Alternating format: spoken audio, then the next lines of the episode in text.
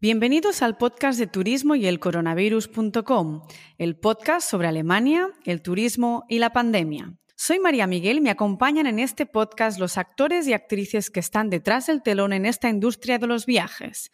Grandes profesionales que consiguen que de un producto, un destino y un viaje salga una experiencia inolvidable. Personas que me han acompañado en mi trayectoria profesional, personas a las que me ha encantado conocer y que quiero compartir contigo. En este episodio hablamos con Marcos Tronati, fundador y COO de I Tours, la plataforma de reserva de tours, atracciones y actividades con sede en Roma. Marco nos hablará de toda su labor durante la pandemia, de su apuesta en producto y tecnología y de su reiterado interés por el modelo B2B. Un episodio en el que hablamos del viajero, del estado de las reservas hoy y en el que nos aventuramos a filosofar sobre la ética profesional, el riesgo, el valor, terminando por dejar al aire qué es el turismo sostenible. Disfrutad el episodio.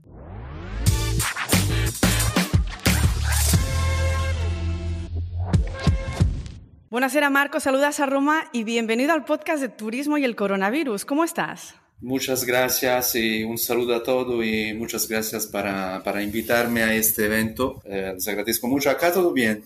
Acá muy bien, en pleno verano, trabajando por lo que es posible, trabajando a, a, futuro de nuestro negocio. Así que de nuevo, gracias por haberme invitado a, a, esta conversación. ¿Qué tal ustedes? Nosotros bien, arrancando con ese, con ese verano que parecía que estaba muerto, pero sí que estaba bastante más despierto de lo que esperábamos. Así que trabajando y, y con ganas de escucharos, porque al final somos mucho en este sector y es un sector lleno sí, sí. De, de grandes ideas, de grandes actores y actrices. Y me encantará saber un poco cómo os va a vosotros y cómo veis el futuro de las OTAs. Vamos allá. Realmente ahora estamos ya terminando ese julio, a puntito de empezar el agosto, en un estado de la pandemia que al menos a mí me parece muy interesante. Vemos viajes, vemos demanda, pero al mismo tiempo siguen las infecciones, aparecen variantes que nos asustan, ¿no? El Delta, y por tanto, pues bailan al mismo tiempo las restricciones entre países continuamente. Así que seguimos organizando y cancelando al mismo tiempo.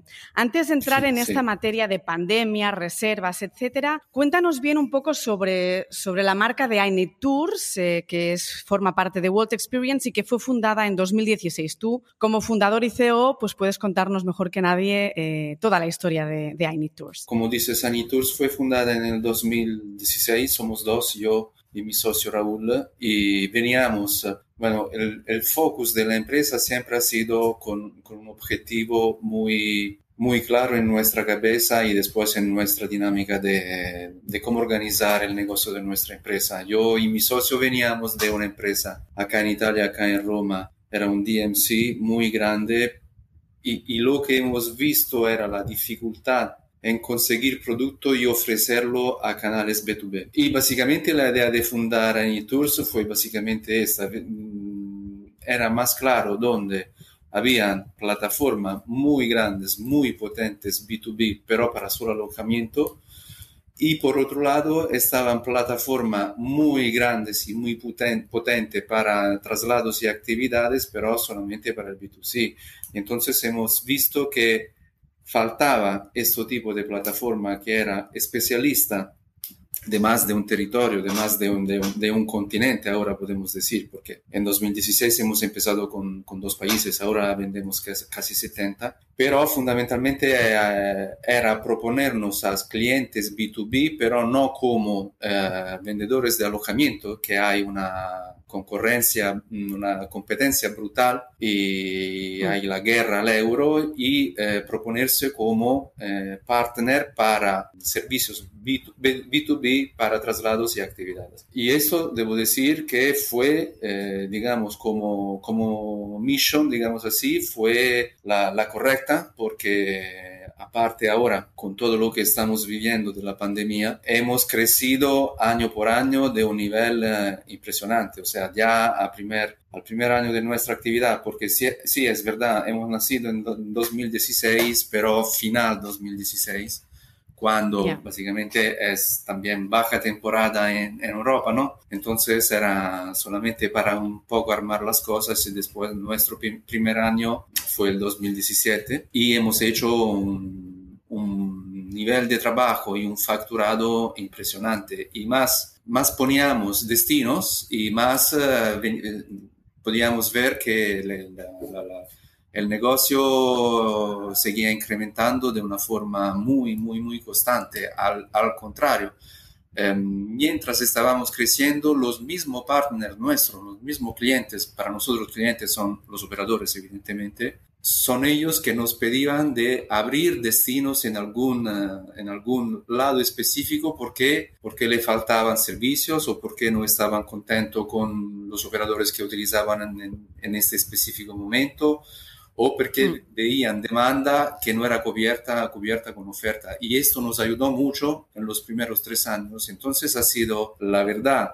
correr noche y día para tres años y nos ha permitido qué hacer, eh, nos ha permitido crecer muy rápidamente en toda Europa, porque como he dicho, hemos empezado en principio con dos países, Italia y España. Yo soy italiano, mi socio es español y fue, digamos, bastante, bastante rápido, pero después armar un poco todo lo que era el producto Europa lo hemos hecho de una forma muy rápida, puedo decir, considerando lo que era el equipo de esta época, porque hemos empezado yo, Raúl y, Marina, que es nuestra jefa de producto, y en un tiempo muy, muy breve hemos podido introducir todos los destinos principales de Europa. Ahora básicamente la e, Europa la estamos vendiendo de forma muy, muy completa en todos los países. Y más, esto fue el reto que, que, nos habíamos puesto y que hemos ido adelante, aunque nuestro amigo COVID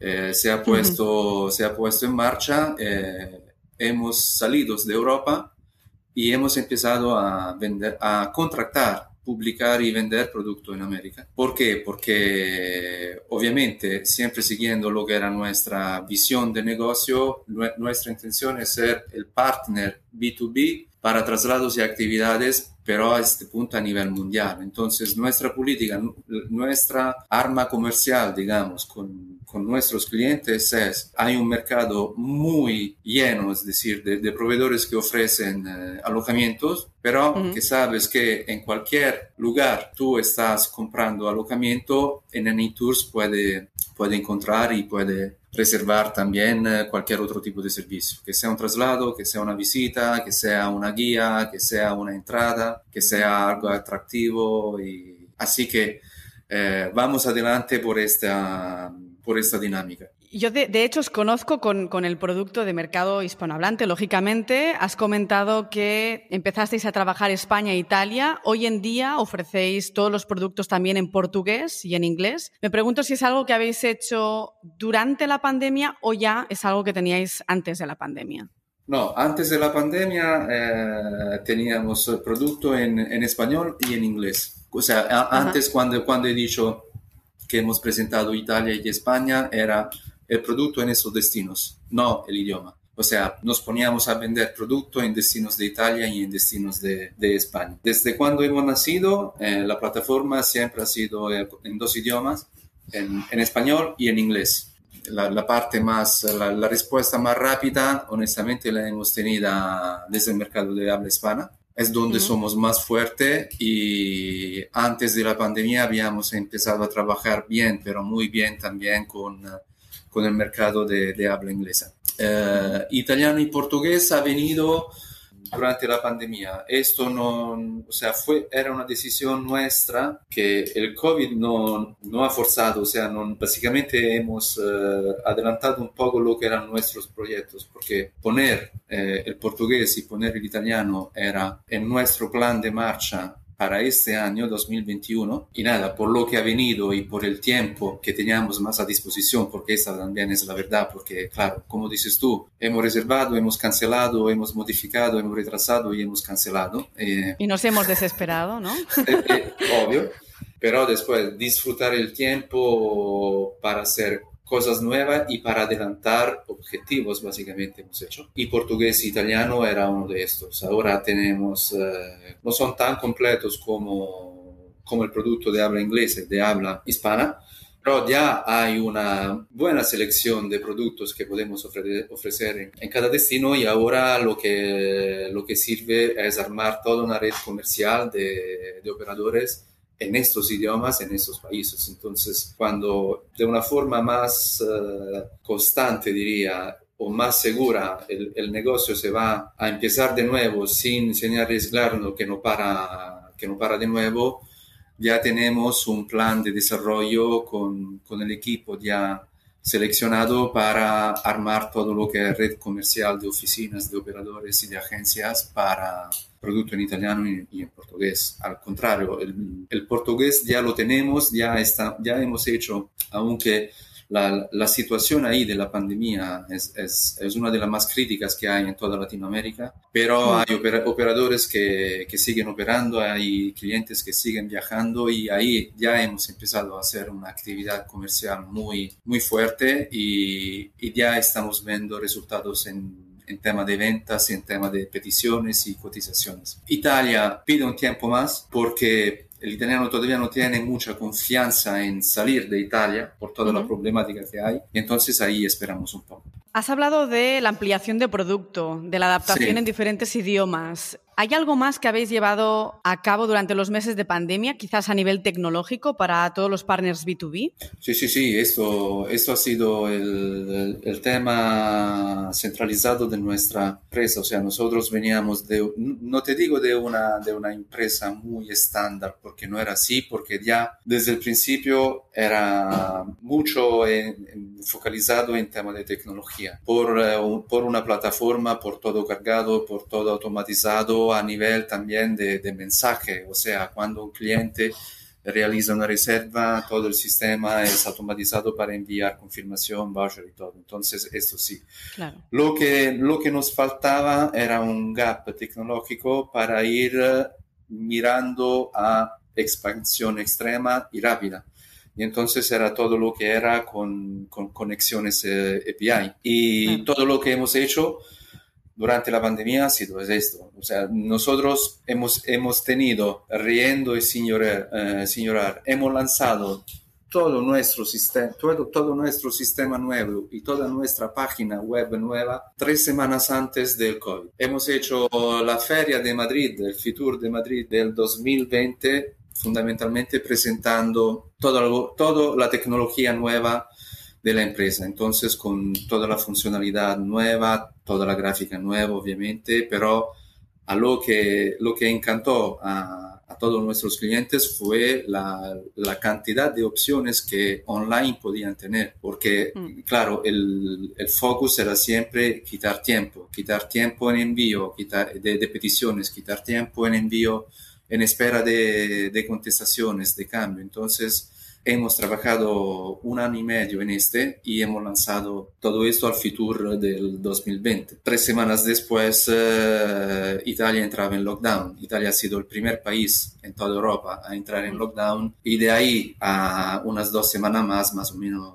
todos los otros países han seguido, han seguido este camino. Entonces, ¿qué hemos hecho? Sin desesperarnos demasiado, claro, porque obviamente la inversión fue tremenda y de una forma muy, muy prepotente, digamos así, no hemos parado y hemos seguido invirtiendo. Creo que hemos estado una de las pocas empresas en este periodo, creo una de las muy pocas en Italia, que ha seguido invirtiendo y no parar todo el plan de desarrollo tecnológico que ha tenido. Y en este hemos hecho el, todo el, el, el, desarrollo de API y uh -huh. con todo lo que esto significa, o sea, técnicos, reuniones constantes, test y es una, es una parte del trabajo donde mi socio está más enfocalizado en este y hemos llegado al final bueno, no, al final, al último trimestre del 2020, donde teníamos algo más para ofrecer. O sea, aparte de ser, aparte de ser identificado ya por parte de nuestros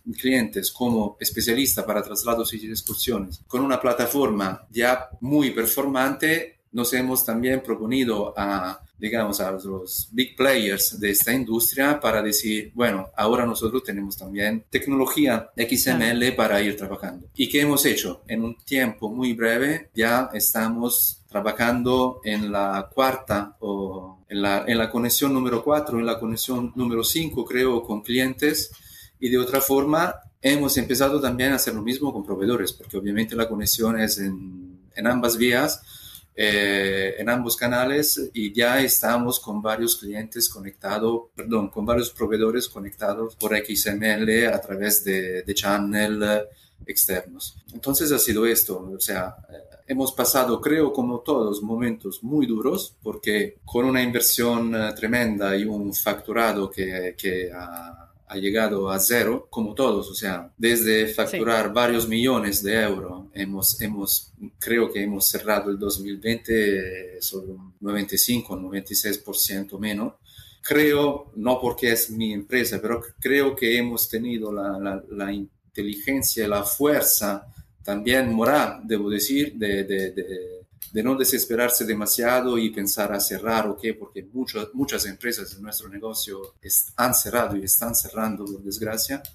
Eh, hemos utilizado de la forma mejor, toda la liquidación que teníamos en nuestra empresa, de donde veníamos desde los últimos tres años de, tres años de actividad y hemos, eh, con toda la confianza que nuestra industria va, va, va a iniciar y de una forma diferente y de una forma más fuerte, hemos seguido invirtiendo y, y, trabajando noche y día como si era, como si, si no había pasado nunca. Y ha sido un trabajo muy, muy, muy grande porque trabajar en tecnología ha sido también un, un step para nosotros importante para saber dónde queremos ir con nuestra oficina. La verdad que es, es lo ideal, ¿no? Es, es, al final una apuesta, un riesgo y la resiliencia, ¿no? Que al final es lo que nos ha salvado durante la pandemia, pero, pero hay que apostar, eso sí, cada uno dentro de sus recursos y medidas, pero es lo que hay que hacer. Obvio, obvio, obvio que eh, después vamos a, a, la siguiente. Hemos también trabajado en producto, obviamente, o sea, esta fue la situación, digamos, eh, no digo ideal porque hablamos de una pandemia que nos ha, que nos ha creado daños enormes, pero siempre cuando una empresa va a crecer muy rápido, no tiene el tiempo de pararse y ver dónde estoy cometiendo errores, dónde, dónde tengo que mejorar, dónde, dónde puedo ofrecer un producto más seleccionado. Eh, eh, el año de la pandemia lo hemos aprovechado, entre comillas, aprovechado obviamente, también por esto, para mejorar todo lo que ha sido toda una selección de nuestro producto para poder abrir también nueva tipología de producto. Y pienso por ejemplo a todo lo que son los tours privados que hemos lanzado primariamente en toda Europa y ahora no creo que en el 80% de los destinos eh, que tenemos en Europa también tenemos opciones de tour en privado hemos lanzado y, creemos mucho en este, todo traslados eh, de larga distancia, digamos así, entonces también es otra forma comercial para ofrecer a los clientes, aparte de los clásicos traslados de aeropuerto a ciudad, hemos puesto también muchas cosas desde una ciudad a la otra y, y, en Europa esto ha tenido también un interés eh, muy elevado. En algunos casos también es traslado de un país al otro porque te doy el ejemplo, desde París vendemos traslados a Bruselas, a Ámsterdam, a Luxemburgo, a... ¿Cómo te puedo decir? Hemos aprovechado de esta cosa también para pensar, pero aparte solo de pensar, también a poner en venta, a poner publicada en web cosas nuevas que pueden venir, que pueden crear demanda para mañana. Has hablado antes de las reservas, has, has comentado que estaban empezando a fluir. Hemos pasado ya, hemos culminado el mes de julio. ¿Tienes algún dato? ¿Cuál es el crecimiento? ¿Hacia dónde apunta la demanda? Imagino que tenéis un rastreo de datos de búsqueda.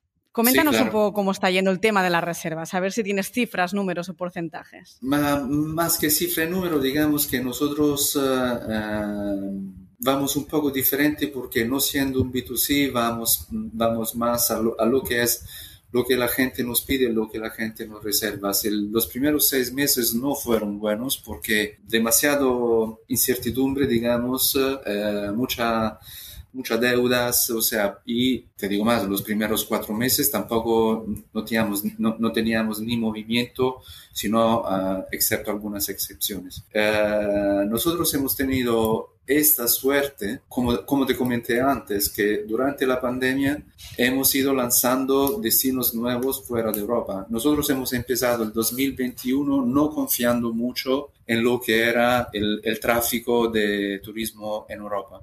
Y, y, en eso ya te puedo decir que ya están, lo estamos pensando diferentemente, pero entre lo que era el análisis de nuestro, nuestros datos y también la charla cotidiana día a día que teníamos con los clientes, hemos visto que destinos como Caribe eh, o como una parte de Estados Unidos eh, tenía la posibilidad, digamos, parte, esta parte que, llaman COVID-free, tenía una posibilidad de levantarse antes de otros destinos.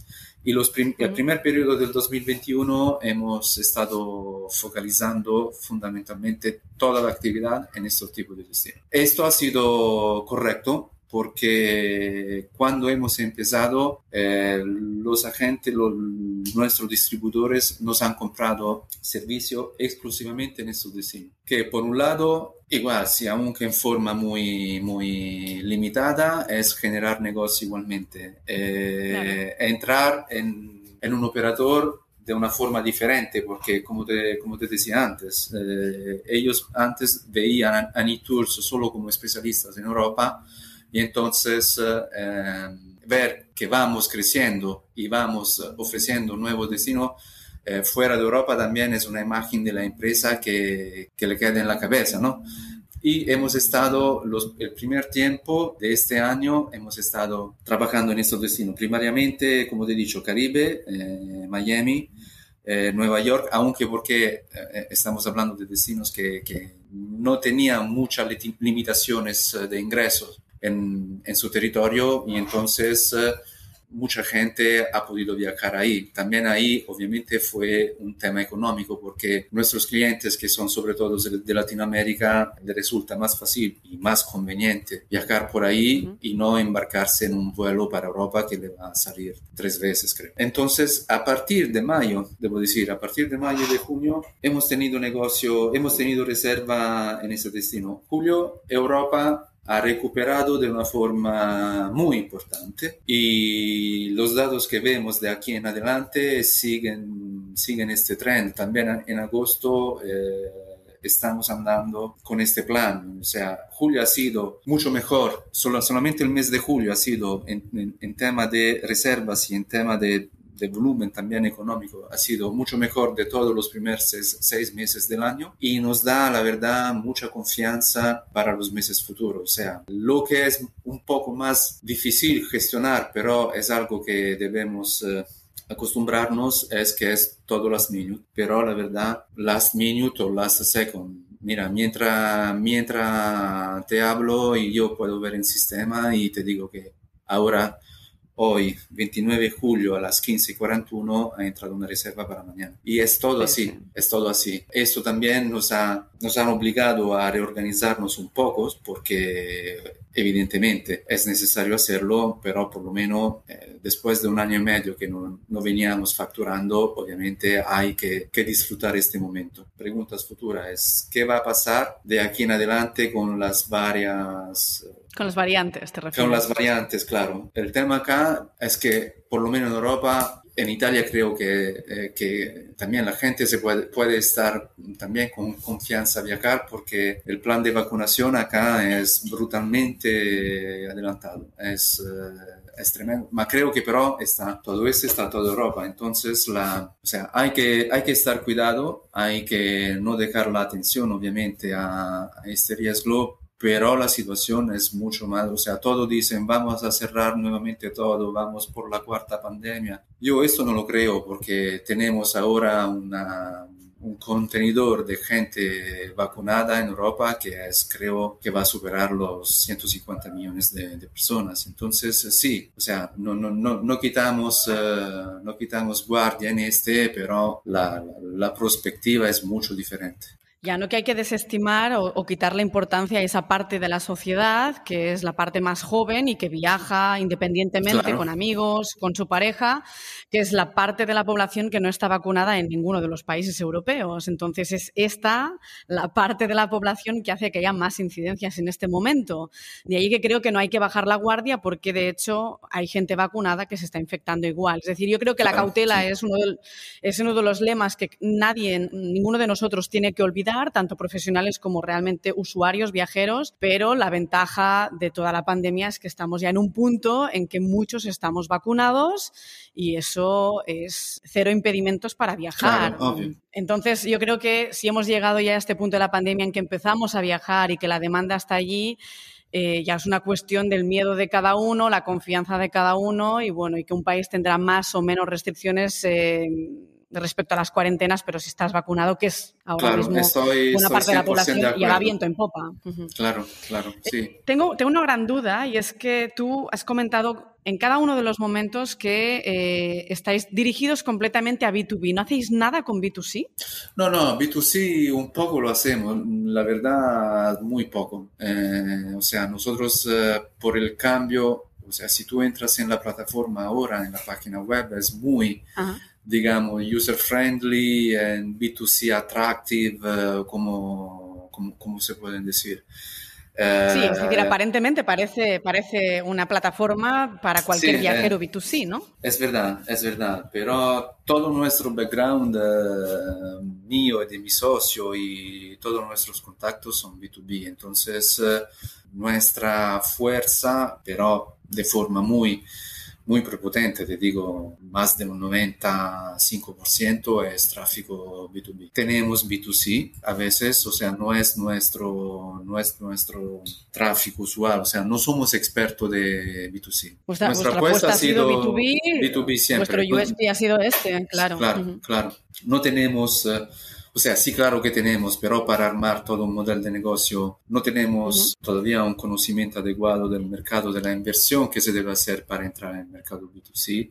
Obviamente hay que estar cuidado porque, como te he dicho en, en la presentación, hay plataformas muy potentes B2C y entonces es algo que se debe, que se debe analizar y entonces hemos preferido por ahora y por el futuro seguro porque ahora tenemos también una reputación muy buena eh, de toda parte de todos nuestro, de nuestros clientes. Y, y, aunque creemos que el B2B va a ser siempre un, un canal uh, que merece la atención que le estamos dando fundamentalmente. Perfecto. Oye, muchos, muchos expertos hablan de un incremento en la asesoría profesional, del valor que ganará el asesor de viajes con la pandemia. ¿Cómo, cómo ves tú? Mm esa opinión siendo, pues, eh, bueno, formando parte de una, de una OTA pero que además está relacionada con el B2B. Entonces, ¿qué valores tiene la tecnología y qué valores tiene pues esta asesoría personal? ¿O cuáles son las ventajas que vosotros ofrecéis? A ver si me lo defiendes.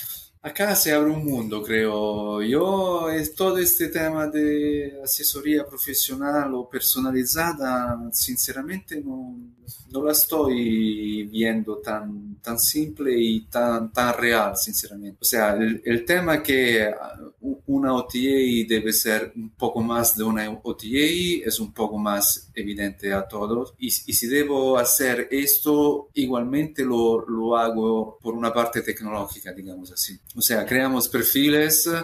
Eh, toda la gente que quiere entrar pone su interés y pone todo y, y, y, de aquí sí te digo y te contesto sí aquí hay un trabajo interesante de hacer porque es toda son todos algoritmos y todas combinaciones de de lo que la plataforma puede ofrecer cuando eh, se abre la página web o, o se hace todo. Pero yo lo veo vehiculizado siempre con un trabajo tecnológico que evidentemente pide un, un, desarrollo anterior de parte nuestra y un tiempo más dedicado de parte de, de, lo que es el cliente, que sea el B2B o que sea el B2C, para que eh, nos, nos, ayuden un poco en, en poner eh, lo que quieren hacer también, porque no es perfil. O sea, esto, esto puede ser muy, muy dinámico y, y, puede ser pedido por pedido. O sea, entras y pones, tengo esta petición, uh, estos clientes están interesados a, a, tener este tipo de viaje, a tener este tipo de, de, de actividades, uh, a tener este tipo de, en, en esta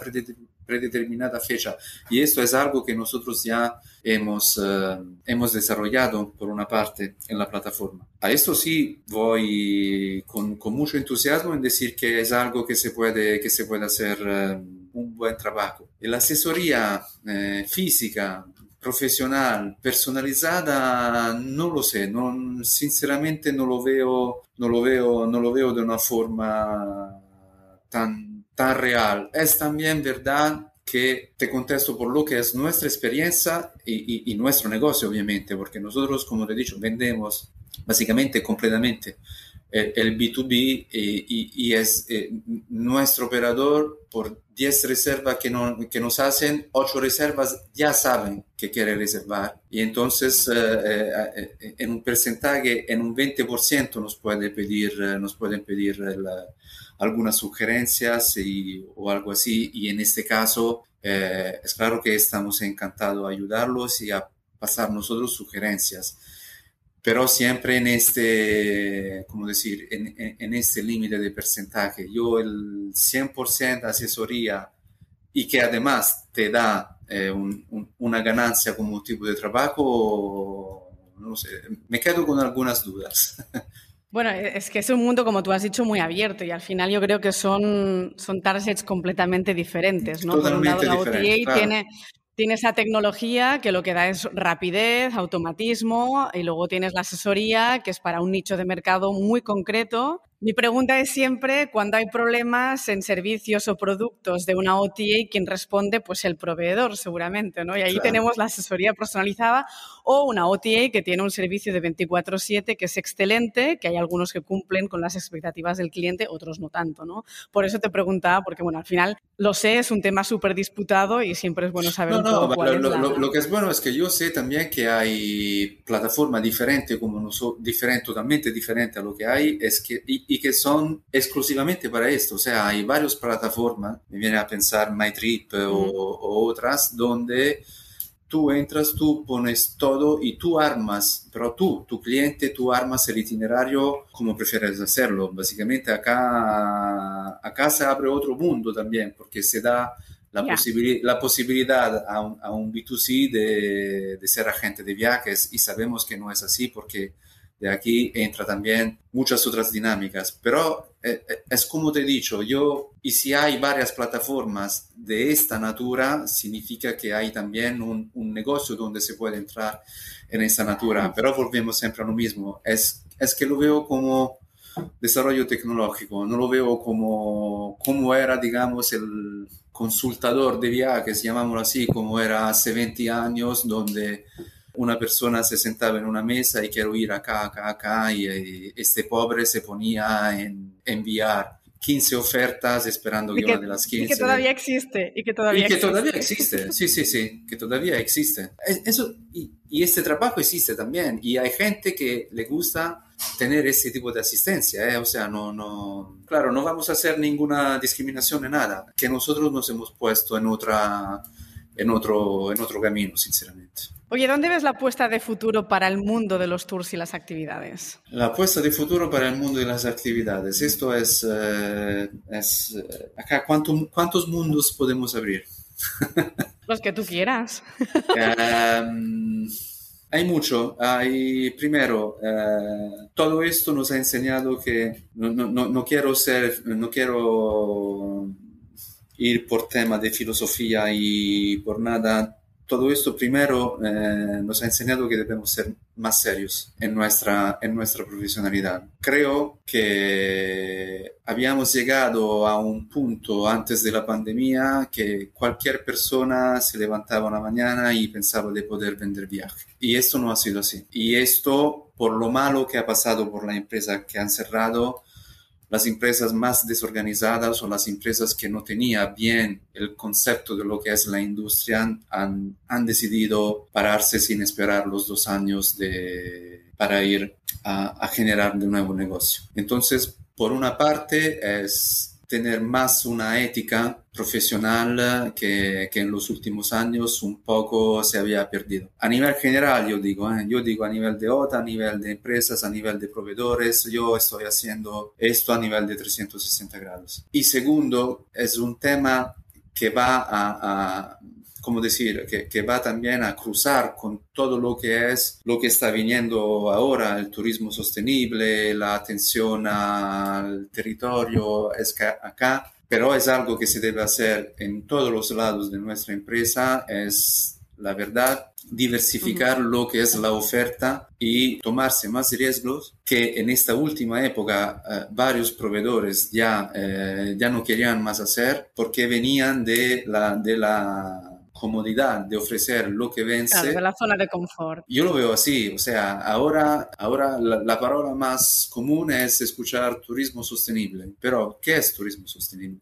Porque ahora quien se levanta y ofrece un tour a un parque fuera de la ciudad te lo vende como turismo sostenible. Esto no es turismo sostenible.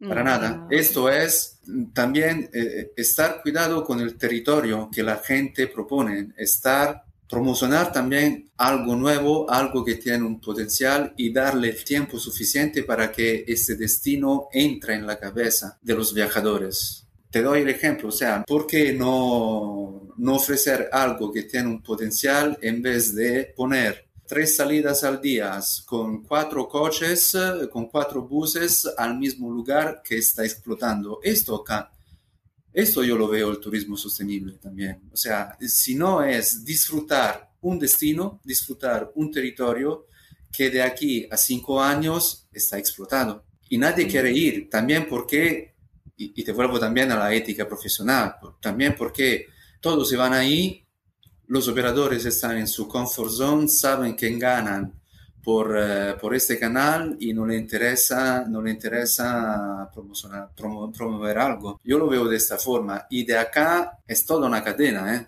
Yo, yo como OTA, como representante de OTA, me pongo porque también nosotros debemos, debemos dar la posibilidad a estos productos nuevos de tener la misma visibilidad de lo que tiene el producto que se vende noche-día. O sea, es todo, es eh, riesgo de parte de los proveedores, riesgo de parte de las ODAs y riesgo de parte de los operadores que siguen publicando esto. Yo esto lo voy. El tour que se vende más, perfecto.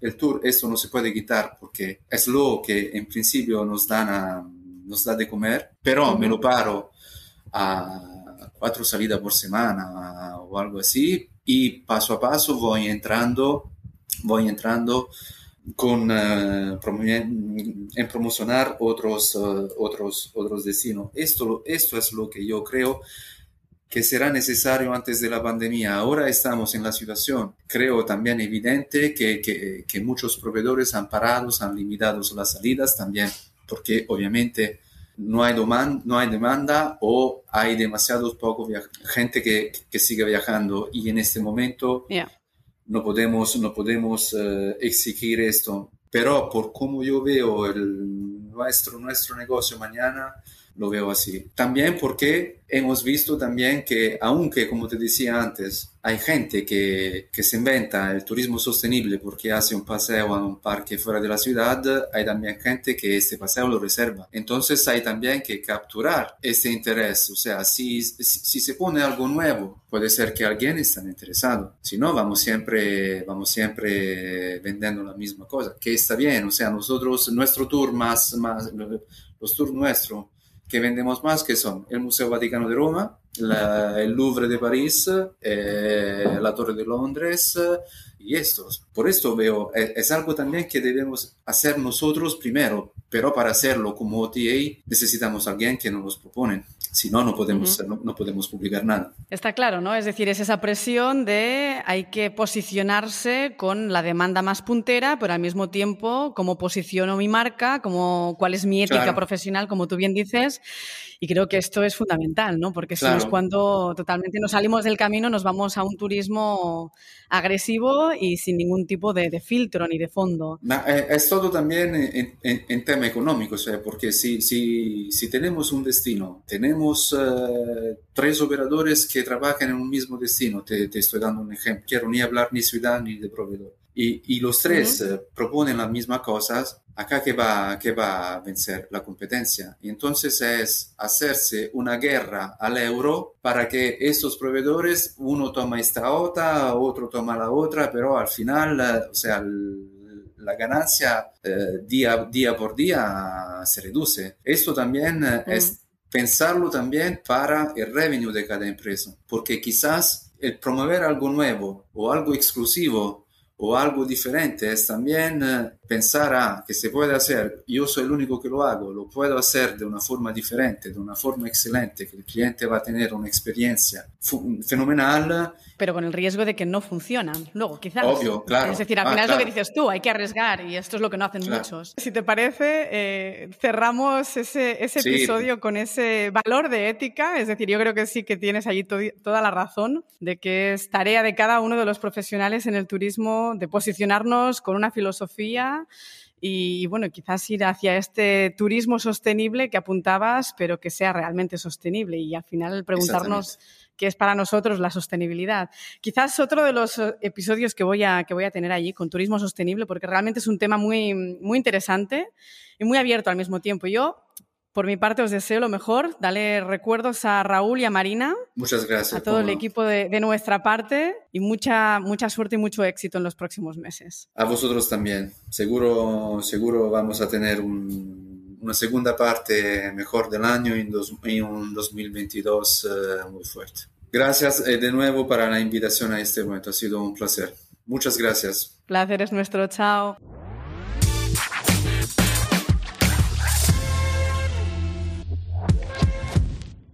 Espero que os haya gustado el episodio con Marco. Un buen ejemplo de resiliencia, apuesta, riesgo y confianza para tener un turismo de calidad. La próxima semana hablamos con Pablo Moreno, fundador y director de Colegia, una agencia especializada en viajes educativos. Pablo nos contará sobre los nuevos productos creados con motivo de la pandemia, sobre los puntos que alumnos, centros y profesores dan más valor a un viaje de fin de curso y, cómo no, cómo se presenta el 2022 para este nicho de mercado. Hasta entonces.